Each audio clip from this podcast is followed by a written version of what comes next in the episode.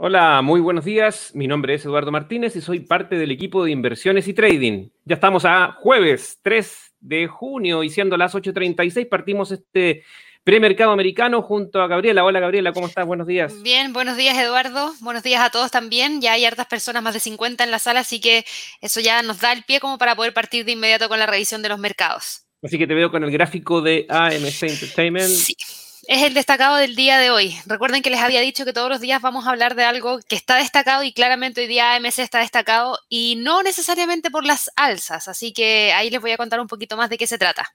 Ok, bueno, aparezco si necesitas alguna ayuda con el tema de la... ¿Alguna, algún, ¿Algún tema específico técnico? Ahí te pido ayuda de inmediato. Gracias, Edu. Ok, nos vemos. Chao. Chao.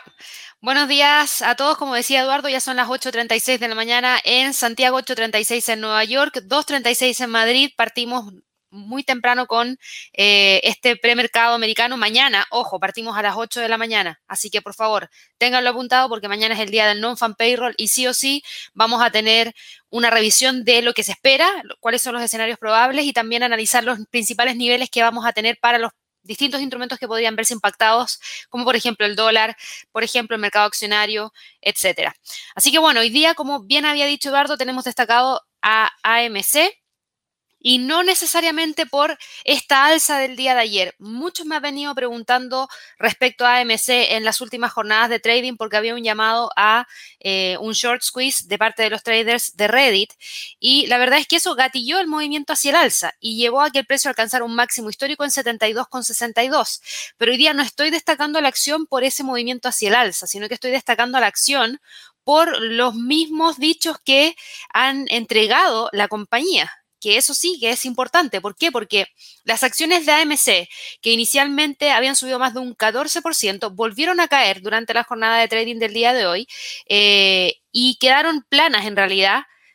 Vamos a ver aquí el gráfico, un poquito más de historia acá venían con este movimiento hacia el alza, ¿cierto? Esto fue lo primero que llamó la atención a principios de año, en enero del 2021, cuando el precio se pegó ese despegue que nos llevó a un máximo histórico en 20,25.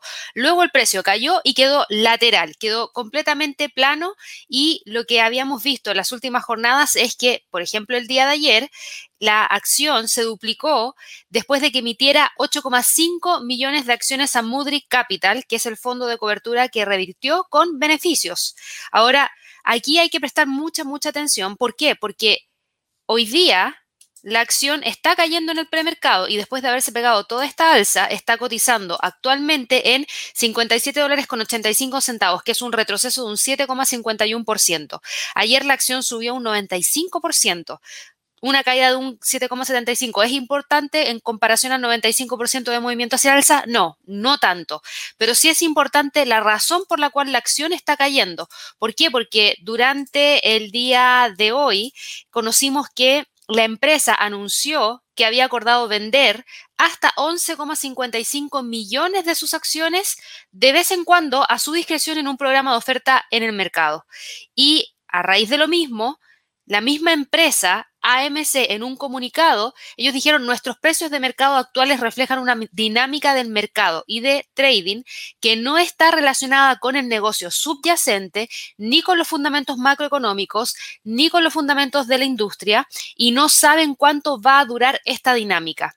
Y haciendo eco a esta advertencia, de los reguladores a principios de este año, AMC también añadió lo siguiente, dijeron lo siguiente, dadas las circunstancias actuales, les advertimos que no inviertan en las acciones ordinarias de clase A a menos que estén preparados para incurrir en el riesgo de perder toda o una parte sustancial de la inversión. Esa declaración que lo diga la misma empresa, para mí es súper potente. Es algo que yo les venía mencionando. ¿Por qué? Porque los llamados para poder hacer estas, estos short squeeze, esta entrada en compra en masa por parte de los traders de Reddit, que lo vimos para GME, en el caso de AMC tampoco tienen mucha justificación. ¿Por qué? Porque la acción, en base a los ingresos que está presentando, en base a la tendencia que traía antes de la pandemia, debería hoy en día estar costando muy cerca a cero, no en los niveles en los cuales se encuentra ahora. Por lo mismo, AMC, ¿qué es lo que está haciendo como compañía? Cada vez que ve un salto en el precio, vende. ¿Y por qué vende? Para tomar ventaja de ese precio más alto, tratar de recuperar caja y pagar las deudas que tienen. Ese es el juego que hoy en día está haciendo AMC. AMC está súper endeudado, súper endeudado.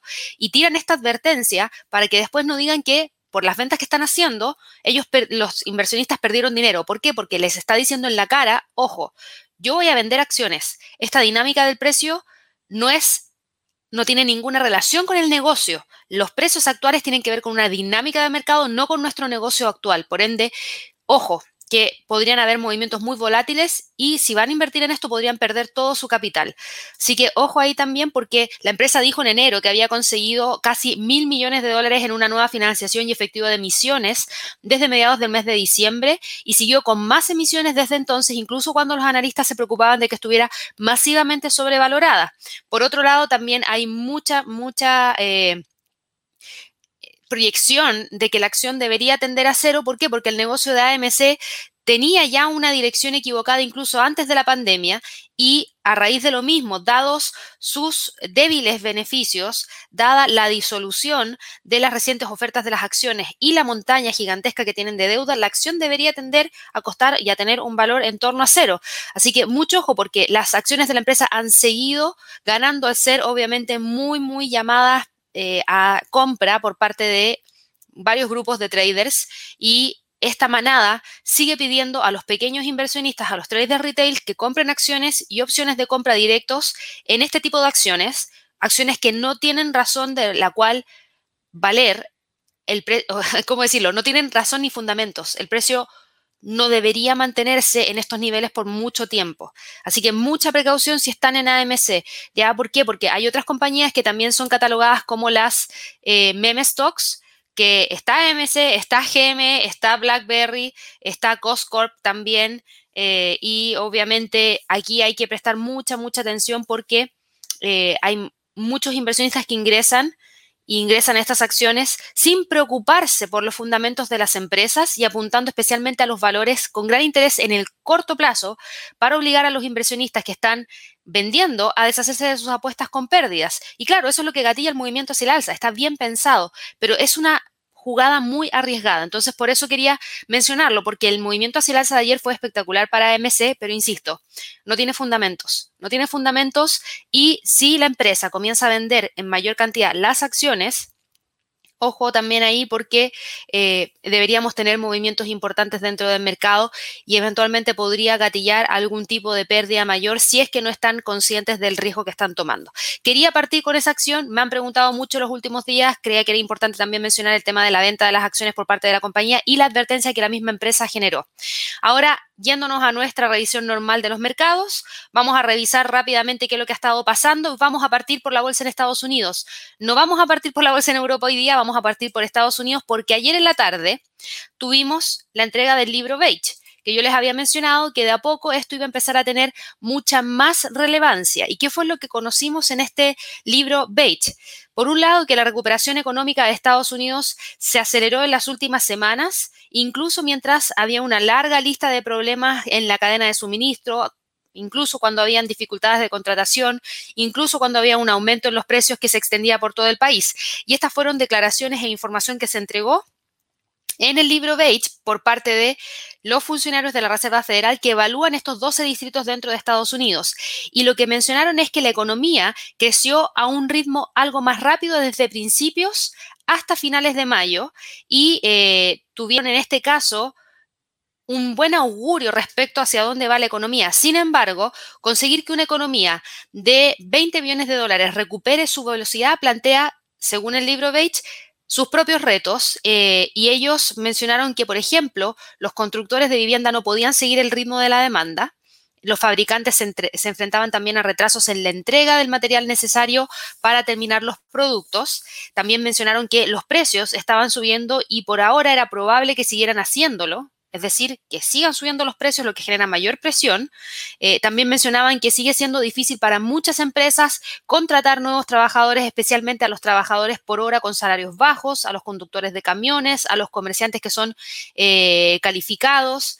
Y mirándolo de cara al futuro, ellos consideran que los contactos prevén afrontar aumentos de costos y cobrar precios más altos en los próximos meses. Entonces ahí es donde se une el tema del libro Beige con la información que nosotros venimos evaluando hace varios días ya respecto a temas de inflación. ¿Por qué? Porque el libro Beige obviamente nos va a ayudar para enmarcar la próxima reunión de política monetaria del mes de junio por parte de la Reserva Federal de Estados Unidos, ya que los funcionarios se acercan a un debate de cómo y cuándo retirar los 120 mil millones de dólares en compra mensuales de bonos y aumentar las tasas de interés que hoy en día están prácticamente en cero y ver si es que la economía tiene algún impacto negativo, sí o no.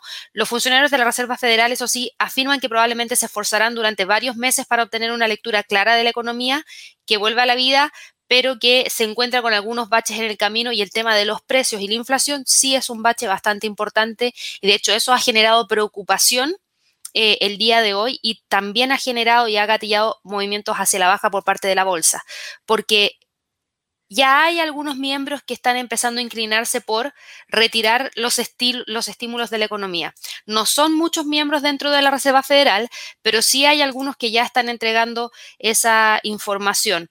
Eh, la verdad es que eso preocupa un poquito al mercado y obviamente que genera esta presión que en ese sentido estaría siendo un poco más bajista que alcista. Así que si miramos al Standard Poor's, eh, y aquí, aunque, insisto, ningún funcionario de la Fed dice que está hablando que se esté hablando de reducir el ritmo de las compras de activos, cada vez son más los que dicen que deberían empezar a hablar de ello que es, otra forma de mirarlo. Nadie está diciendo que van a retirar los estímulos, pero sí hay muchos que están diciendo, creo que deberíamos empezar a hablar de cuándo vamos a empezar a retirar los estímulos. Por ende, ellos ya ven que el tema de la inflación va a ser un problema en el futuro. Por ende, ya ven que tienen que empezar a evaluar los distintos escenarios para tomar las distintas medidas que puedan adoptar. Y el presidente de la Fed de Filadelfia, Patrick Harker, que de hecho vuelve a hablar el día de hoy en la tarde, dijo que los responsables de política monetaria deberían empezar a discutir el momento adecuado para mantener estas conversaciones. Y obviamente los bancos ya han tomado también mucha, mucha información respecto a esto y los bancos de inversión están ofreciendo ya ideas sobre dónde encontrar seguridad ante un repunte de los rendimientos en Estados Unidos. Así que, por lo mismo, hoy día vemos el comportamiento que está teniendo dentro eh, no dentro, sino que la bolsa en Estados Unidos, el Standard Poor's cae un 0,61%, el Dow Jones cae un 0,47%, el Nasdaq cae un 0,92%. Tuvimos muy tempranito en la mañana, incluso antes de la hora usual, se entregó el cambio del empleo en agrícola ADP. ¿Por qué digo usual? Porque normalmente se entrega a las 8.30 de la mañana hora de Nueva York y hoy día se entregó a las 8 y cuarto. Y la cifra fue muy positiva. ¿Por qué? Porque el mercado, eh, perdón, el cambio de empleo no agrícola ADP subió desde 654.000 a 978.000, así que fue un excelente dato en ese sentido. Y las nuevas peticiones de subsidio por desempleo, fíjense cuánto cayeron. Fueron de tan solo 385.000 tuvieron una caída desde los 405.000 que fue la semana pasada y eso nos deja con un promedio de las últimas cuatro semanas de 428.000, lo que da un buen augurio para lo que se viene mañana en términos de mercado laboral. Ahora, esto empuja hacia el alza o hacia la baja al mercado accionario. Y eso creo que es una muy buena pregunta, pero antes de pasar a eso, fíjense en los costos laborales unitarios. La cifra subió de menos 0,3% a un 1,7%. ¿Por qué nos importa este dato? porque estos costos laborales unitarios, correspondientes al primer trimestre de este año, son los costos en los cuales incurren las empresas por su mano de obra. Y si aumentan los costos, ellos van a traspasar esto, este aumento de los costos al consumidor final, por ende van a elevar los precios y eso va a generar mayor presión inflacionaria. Entonces, ahí es donde se une con el libro Beige y la información que conocimos la tarde del día de ayer. Yo les mencionaba, de ahora en adelante el libro Beige va a ser súper importante para poder entender un poquito mejor cómo está la salud económica en Estados Unidos y entender si es que hay cierta presión en ciertos sectores y si es que la economía se está dando bien, en, se está recuperando, perdón, en ciertos, en ciertos sectores sí o no. Y bueno, hablando de estos, de estos datos, ¿por qué el mercado no se mueve hacia el alza con un cambio del empleo ADP tan bueno, con unas solicitudes de desempleo tan buenas? Y sí se está moviendo hacia el alza, porque hasta hace un par de minutos atrás, el precio venía con una caída súper fuerte, desde las 5 de la mañana hasta las 7 de la mañana. Recién logró detener el movimiento hacia la baja a raíz de los datos del mercado laboral de Estados Unidos. Por ende, sí ha sido asimilado. Sin embargo, la preocupación en cuanto a retirar los estímulos de la economía de Estados Unidos, a ver cambios en términos de política monetaria, es lo que genera incertidumbre y es lo que hoy día presiona al mercado hacia la baja. Y no solamente en Estados Unidos, también vimos presión bajista dentro de la bolsa en Europa. Y mirando específicamente al Standard Poor's en gráficos diarios, hoy día sí tenemos que monitorear muy de cerca los 4.183. Ayer decíamos, no, está todo tranquilo entre los 4.220, 4.183, incluso habíamos subido el soporte a 4.191. Bueno, hoy día no. Hoy día no está todo tan tranquilo, hoy día sí vamos a tener que mirar si es que se logra cerrar por debajo de los 4.183, que es algo que no hace desde el día 25 de mayo. ¿Por qué? Porque si es que efectivamente quiebra ese nivel, el precio empezaría con una corrección y esa corrección nos iría a, perdón, llevaría al precio Fíjense, a buscar qué nivel. Los 4.160, 4.156, que es el próximo nivel del retroceso de Fibonacci. Y ahí estamos hablando de un retroceso de alrededor de 0,62%, que es completamente factible en el escenario de que continúe presionado hacia la baja. El Standard Poor's viene con mucha presión bajista.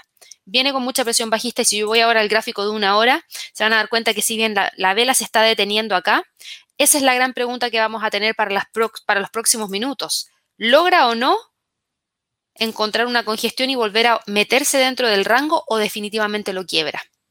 Esa es la pregunta que tenemos porque si definitivamente lo quiebra, entonces el próximo nivel estaría en torno a los 4.160, 4.156.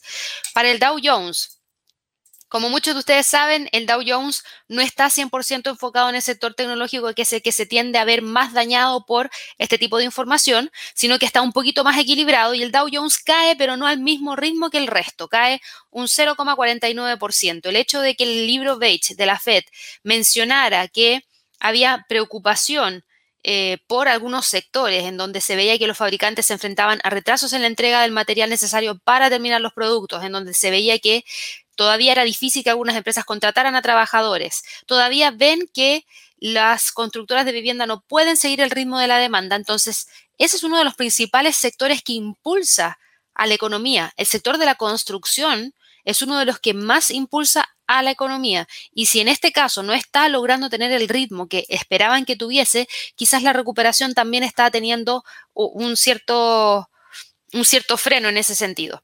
En el caso del Dow Jones, la caída de hoy día de 0,48% está clarísima aquí en el gráfico. Pero fíjense que se queda sobre el canal alcista, todavía está dando la pelea ahí en el canal.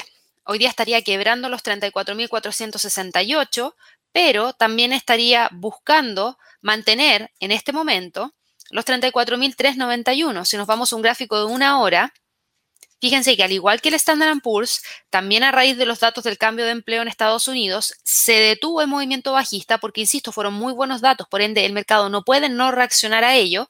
Sin embargo, no va a reaccionar en el sentido de generar un cambio de tendencia del movimiento que trae desde el día de ayer. Fíjese que desde ayer que el precio, por ejemplo, del Dow Jones viene cayendo y en este momento el precio está por debajo del canal, por debajo del pivote semanal y tratando de mantenerse sobre los 34.391. Por ende, el hoy día el nivel más importante a monitorear está aquí, los niveles, perdón están aquí, entre los 34.468 y 34.380 y desde aquí podría ir a buscar el próximo nivel de soporte entre 34.241. El Nasdaq, por otro lado, obviamente es el más dañado a raíz de esta noticia. Fíjense que veníamos dentro de esta zona y al caer hoy día más de un 0,95% quebró esta zona, arrasó con ella, arrasó con el pivote, arrasó con la media móvil de 50 y aquí es donde vamos a tener que evaluar cuál es el próximo nivel, porque fíjense en la línea de tendencia hacia el alza que traía el precio, que ya se quebró en base, la única que tenemos es esta, pero para mí esa no es una línea de tendencia adecuada. ¿Por qué? Porque tenemos mucha mecha y el cuerpo está por sobre la línea. Sería esta de acá que también la quebró. Entonces ya estamos hablando de una corrección mucho mayor voy a sacar este retroceso de Fibonacci y vamos a poner uno nuevo de más corto plazo porque necesitamos mirar cuál va a ser el próximo nivel que el precio va a tratar de alcanzar y el próximo nivel que podría tratar de alcanzar estaría en torno a los 13.445 si continúa con la caída. Obviamente para llegar ahí primero va a tener que romper los 13.500 como próximo nivel. Así que ojo con esa zona porque podríamos tener una detención en torno a los 13.500 y solamente el resto de la jornada nos va a decir si es que efectivamente lo va a hacer o no. En cuanto a calendario económico, para el resto de la jornada a las 10 de la mañana, PMI no manufacturero del ISM para Estados Unidos, PMI de servicios dentro de los próximos 50 minutos. Se espera que el dato sea positivo, así que debería ayudar a detener un poco las caídas. Y en la tarde, a partir de las dos y media vamos a tener declaraciones de Bostic, Harker y Quarles del el FOMC. Así que para que lo tengan presente. En cuanto a la bolsa en Europa, tenemos al Eurostox fíjense, sin lograr romper los 4.088. Es decir, se mantuvo nuestro nivel de resistencia sin ver una ruptura y no llegó a los 4.100. El precio se mantiene oscilando entre los 4.060 y 4.088, que es la nueva zona que tiene en este caso el Eurostox y ya nos quebró esta línea de tendencia bajista lo hizo durante el día de hoy al tener el retroceso tan fuerte que tuvo y que ahora nos deja cotizando en 4.067. Para Europa, si nosotros miramos el calendario económico, teníamos datos para Europa hoy día. Teníamos datos de PMI de servicios para España, buen dato. Teníamos datos para eh, de PMI de servicios de Italia, buen dato también. PMI de servicios de Francia, buen dato también. PMI de servicios de Alemania, mantención, así que buen dato también. Y finalmente terminamos con un PMI de servicios en la zona euro que subió de 50.5 a 55.2. Así que excelente dato. ¿Y el mercado qué hace? No sube, cae. Entonces, ¿qué pasa? ¿Por qué el mercado no reacciona ante estos buenos datos de PMI de servicios? Y esto tiene que ver con que la bolsa en general estuvo bastante presionada hoy día a nivel internacional. Teníamos a las acciones en Asia que se situaron ligeramente por debajo de un máximo de tres meses, con China un poco más débil. ¿Por qué? Porque los inversionistas estaban sopesando la preocupación por la inflación ante los datos económicos de Estados Unidos y porque teníamos también a los precios del petróleo subiendo hasta casi los máximos de un año y medio casi llegó a los 69. en, las últimas horas ha tenido alguna corrección, pero ya vamos a hablar de eso. Tuvimos en ese sentido eh, una presión bastante importante y los mercados bursátiles en términos generales se mantienen cerca de los máximos históricos. El impulso que se dio durante principios de año ha disminuido en cierta forma en los últimos meses, a medida de que, a medida que los inversionistas están empezando a preocuparse de que un repunte más fuerte de lo esperado signifique una mayor inflación y un endurecimiento de la política monetaria antes de lo previsto. Así que todos los ojos van a estar puestos al día de mañana, pero estos temores inflacionarios son los que también se pegaron y se fueron hacia el mercado europeo y por eso hoy día el Eurostox, el DAX, el IBEX, el FTSE del Reino Unido están con esta caída y lo más importante hoy día para el Eurostox es que se mantenga entre los 4.088, 4.060 como niveles más importantes.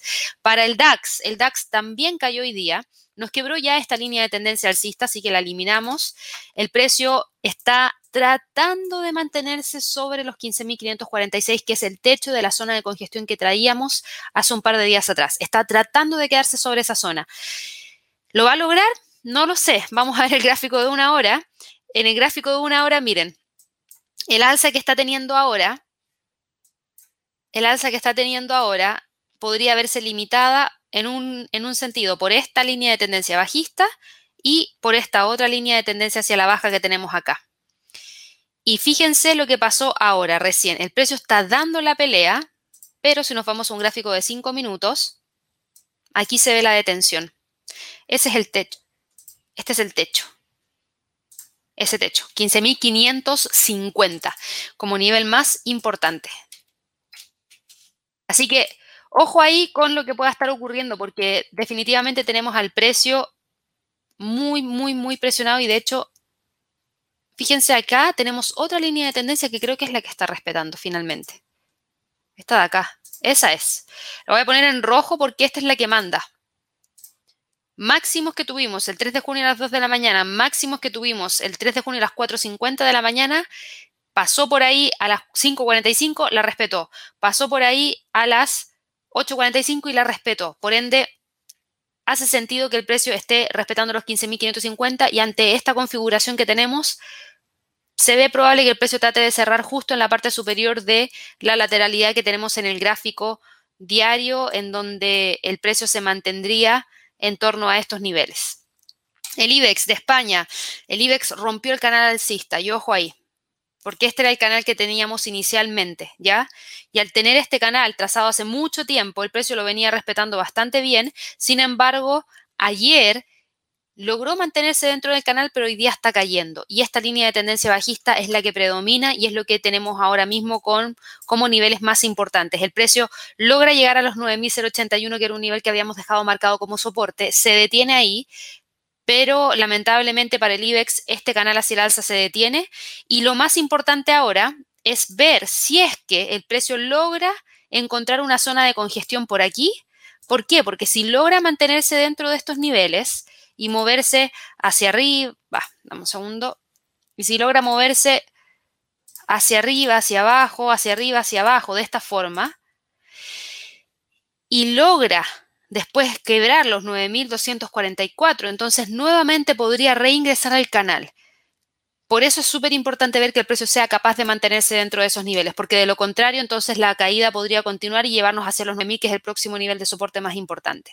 Para el FTSE del Reino Unido, Igual que para la zona euro, el PMI de servicios para el Reino Unido fue muy bueno, pasó de 61.8 a 62.9, lo que es algo bastante favorable en cuanto a información proveniente desde el Reino Unido. La proporción de empresas británicas que estaban abiertas en la primera quincena de mayo subió a su nivel más alto desde junio del año 2020 con un 87%. Eso es un buen dato, significa que la economía del Reino Unido podría despegar. Este dato de PMI de servicios tendría que haberle entregado mayor fuerza y fíjense que el FTSE está cayendo un 1,02%. ¿Por qué?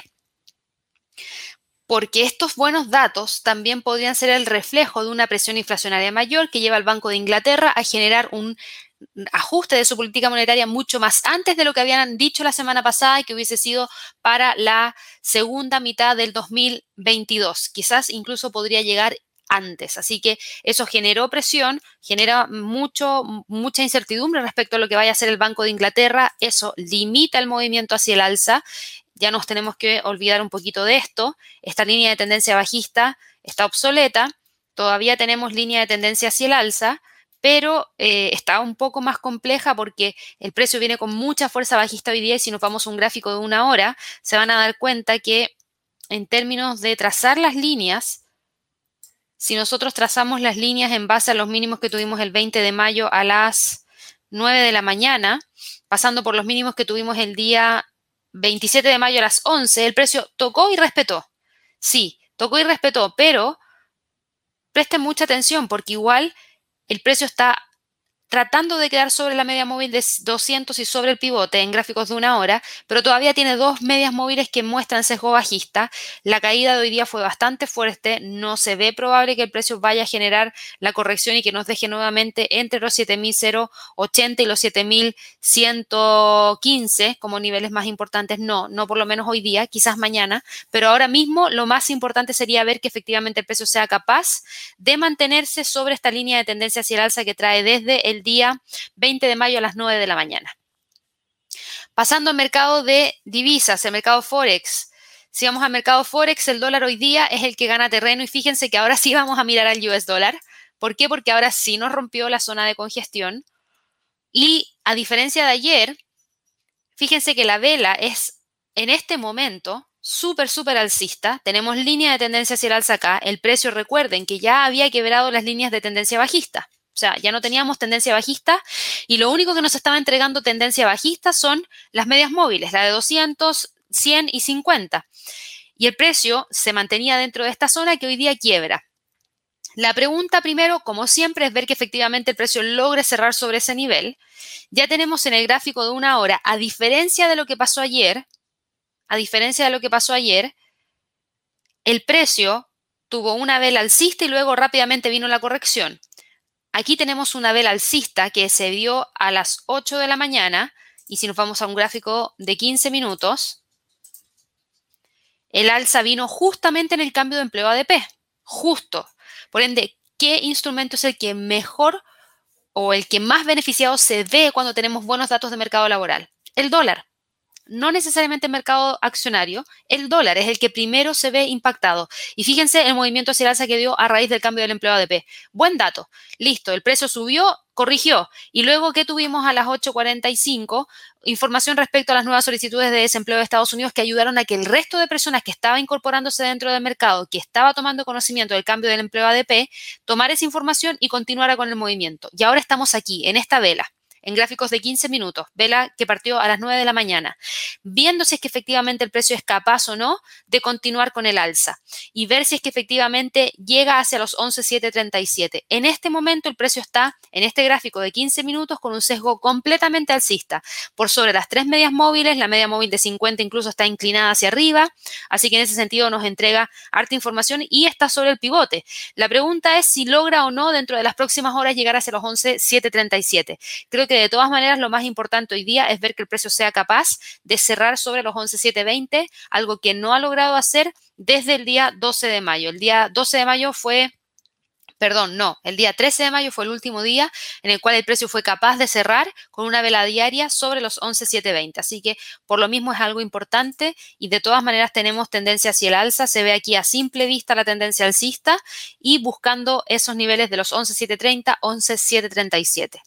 Obviamente estas alzas dentro del dólar generan presión en el euro, generan presión en la libra, generan presión en el yen japonés, generan presión en el resto de las contrapartes que tiene el dólar y si se fijan en el euro dólar, la caída se da y se da en búsqueda de qué? En búsqueda de romper la zona de congestión que teníamos marcada entre los 1.2260, 1.2160 y el precio está detenido ahí. En este momento no puedo decir que el precio va a romper con fuerza porque lo que tenemos en gráficos de una hora es una vela pequeñita, doji, verde, que está tratando de detener la caída.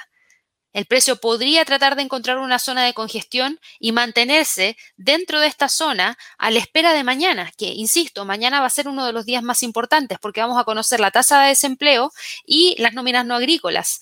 Vamos a conocer también los promedios de ganancia eh, por trabajador en términos semanales y eso obviamente que debería generar mayor movimiento también dentro del mercado. Así que mucho ojo con lo que potencialmente pueda estar ocurriendo con este instrumento.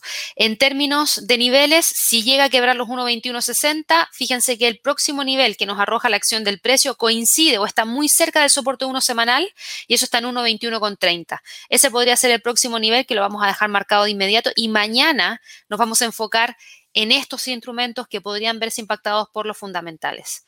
Libra dólar, ¿en qué está? La libra dólar, a pesar de toda la volatilidad, cae un 0,12% y a dónde nos deja? En los mismos niveles, 1.42, 1.41, no hay variación, el precio se mantiene dentro de la misma zona porque este ritmo de recuperación para Estados Unidos también se está replicando en el Reino Unido. Y la pregunta al final del día va a ser, ¿quién cambia su política monetaria primero? ¿O lo hace Estados Unidos o lo hace el Reino Unido? pero el que lo haga primero probablemente genere un impacto directo dentro de su divisa y eso obviamente podría también gatillar movimientos importantes dentro de estos pares. Así que para hoy día seguimos monitoreando los mismos niveles para la libra dólar, no hay cambio. Dólar yen, sí tenemos cambio porque el precio rápidamente nos quebró la línea de tendencia bajista que traía de ayer. Ayer finalmente cerró en torno a los 109,51, la parte superior de la lateralidad. Y hoy día, gracias a todos los fundamentales, el dólar ganó terreno y está buscando los 110. A ver si es que efectivamente logra o no cerrar sobre ese nivel y buscar el próximo nivel en torno a los 110,80 por acá arriba. ¿Qué tan probable se ve que logre cerrar sobre los 110? No sé si es tan probable. Fíjense acá, tenemos al precio en torno a estos niveles y una vela que también muestra un poquito de detención tras el fuerte impulso alcista. Entonces yo creo que para las próximas horas va a ser súper importante ver si es que efectivamente el precio logra o no cerrar sobre los 110. Ya tenemos una zona de congestión aquí en gráficos de 5 minutos, fíjense. En gráficos de 5 minutos el precio se está moviendo acá. Como niveles más importantes tenemos a los 109,89 y en la parte superior 109,96, buscando los 110 teniendo la línea de tendencia alcista en gráficos de 5 minutos, que es esta de acá, a ver si es que efectivamente logra mantenerla y llegar hacia esa zona. Ojo que también el precio podría enrangarse a la espera de mañana. Todos los pares de divisa, si no lo hacen hoy día en la mañana, probablemente en la tarde van a empezar a encontrar su zona de congestión para el fundamental que se viene eh, a primera hora del día de mañana porque es muy importante.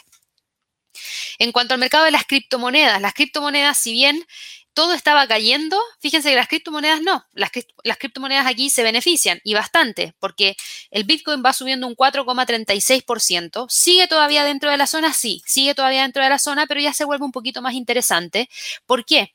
Porque si yo voy a un gráfico de una hora, a pesar de que el precio del Bitcoin está entre los 40.000 y los 34.100, dado que ha venido subiendo, nos aleja de la parte del medio. Recuerden que la parte del medio es la más peligrosa para poder ingresar a una operación de mercado cuando el mercado está en rango. Lo ideal es que el precio esté en las partes extremas de la lateralidad, o en el techo o en el piso. Y en este caso, como está subiendo, empieza a acercarse al techo. Y eso es lo que lo vuelve interesante. Tenemos esta línea de tendencia hacia el alza, que está acá. El precio ha tratado de llegar a los 40.000, sí, pero todavía le cuesta y tenemos al instrumento cotizando entre los 38.400 y los prácticamente 39.600.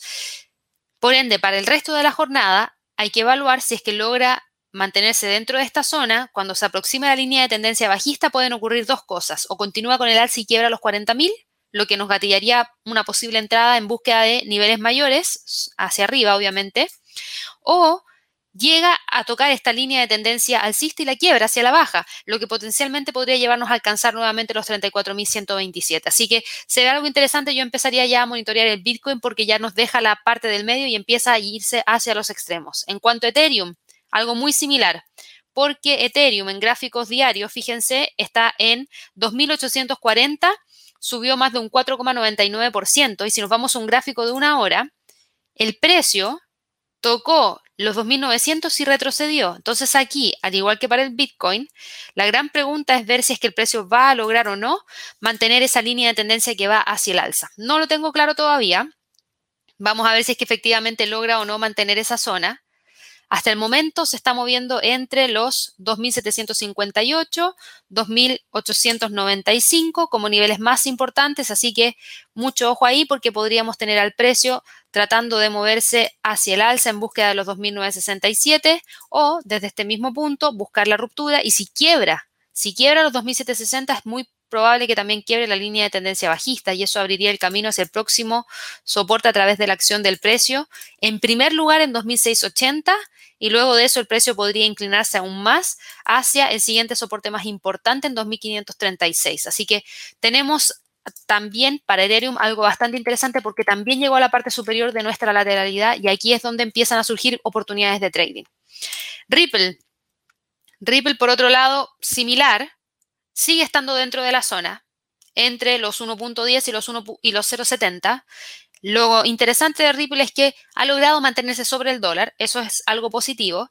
También, al igual que para el resto, está dando la pelea acá, pero fíjense que aquí hay una pequeña diferencia. Ripple aquí tiene una tendencia bajista y por otro lado tiene una tendencia hacia el alza. A diferencia del resto, digo, ¿por qué? Porque el resto seguía presionando hacia arriba. No había una tendencia bajista tan marcada como si se ve aquí a simple vista. Ripple ayer podría haber gatillado una entrada. Y fíjense que la entrada que gatilló fue un retroceso que nos llevó hacia el soporte en 0,98 hacia el dólar. Hoy día, desde este punto, nuevamente vuelve a subir. Toca esta, eh, no toca esta línea, sino que llega a los 1.080, se detiene y eso nos permite trazar esta línea de tendencia bajista. El precio todavía mantiene la línea de tendencia hacia el alza, pero ojo aquí que estamos frente a un triángulo. A diferencia del resto, estamos frente a un triángulo y no hay tanta definición respecto a si el precio tiene mayor fuerza como para poder quebrar la parte superior o la parte inferior de este triángulo. Para Binance, Binance ayer vámonos al gráfico diario, Binance ayer cerró sobre los 400 y eso fue la primera señal de que el precio podía continuar hacia el alza. ¿Se acuerdan que los mencioné ayer? Finalmente cerró sobre los 400, cerró en 420, 401,71. Eh, y hoy día, desde ese punto, continúa con el movimiento hacia el alza, ya alcanzó los 430, se detuvo ahí, está cotizando en 423. ¿Qué tan probable se ve que vaya a llegar a los 440? Porque ese es el próximo nivel que podríamos tratar de evaluar. Tiene tendencia, tiene tendencia alcista, clarísima, la mantiene, que es esta de acá. El precio está en las últimas tres horas metido dentro de estos niveles, entonces yo creo que aquí, si quieren evaluar alguna entrada en, en corto plazo, estos son los niveles a monitorear.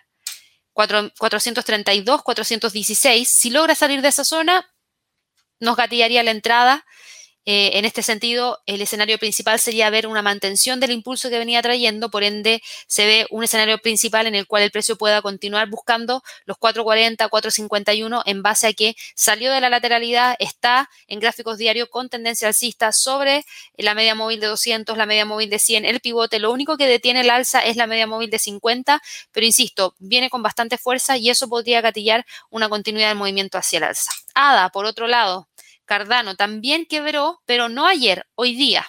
Hoy día nos quiebra los 1.80. ¿Se acuerdan que ayer yo les estaba mencionando, ojo, que este, este junto a Binance podría engatillar rupturas de la zona de congestión? Hoy día lo hizo.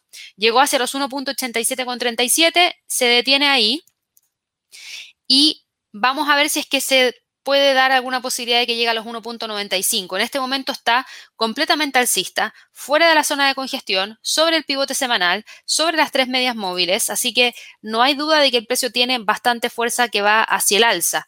En términos de niveles, estos serían los niveles para el día de hoy. Tendencia alcista que trae desde el 30 de mayo a las 11 de la noche por pasando, perdón, por el 2 de junio a las 22 de la noche y el precio está metido acá entre los 1.84, 1.82 y 1.88. Dogecoin, por otro lado, Dogecoin recuperó terreno, miren. Ayer salió, también estábamos evaluando los 0.42, llegó a los 0.42, incluso cerró sobre ese nivel. Gráficos de una hora. ¿Qué vemos ahora? No vemos tendencia hacia el alza, vemos lateralidad. Y el precio, hasta que no salga de aquí, no nos va a decir hacia dónde se va a mover. Así que 0.44, 0.40 son los niveles más importantes para Dogecoin.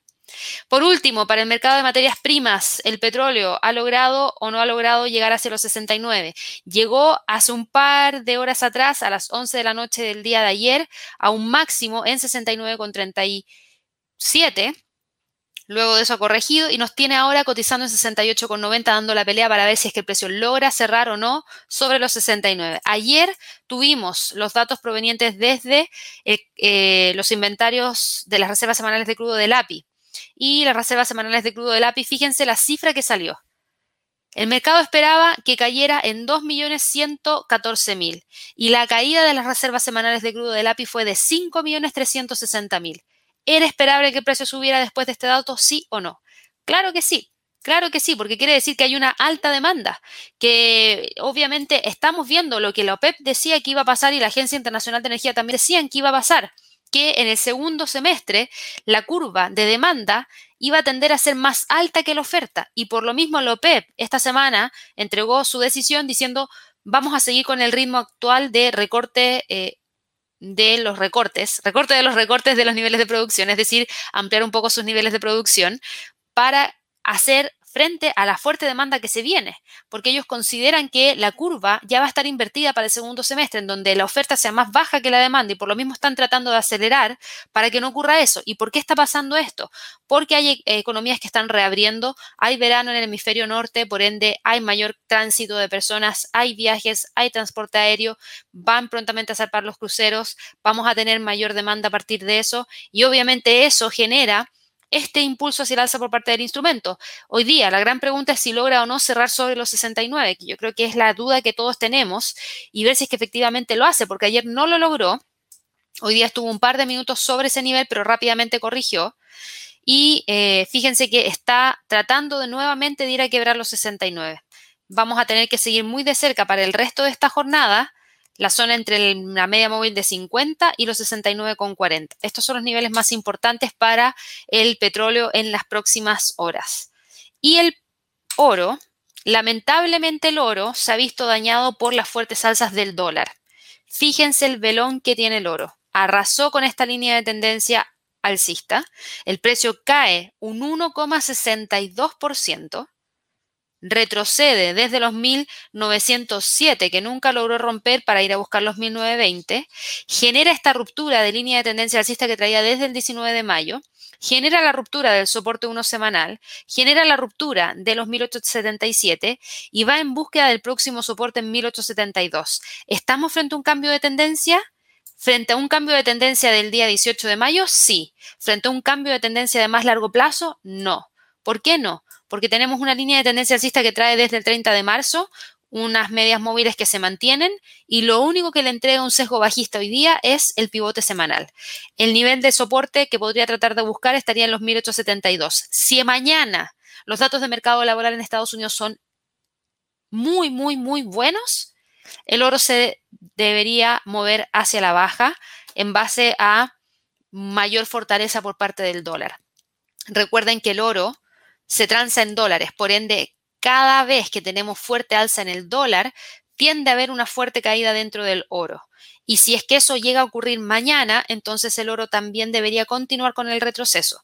Si no es así, los datos son malos, el oro va a tender a frenar y podría recuperar parte del terreno que ha perdido. No tiene nada que ver con la inflación, esto tiene que ver netamente en este momento con la fortaleza que tiene el dólar norteamericano frente a sus contrapartes. Y obviamente en el caso del oro no iba a ser la excepción. Y antes de que me pregunten, la plata que me lo han preguntado todos los días, está quebrando el canal alcista. Y eso es lamentable. ¿Por qué?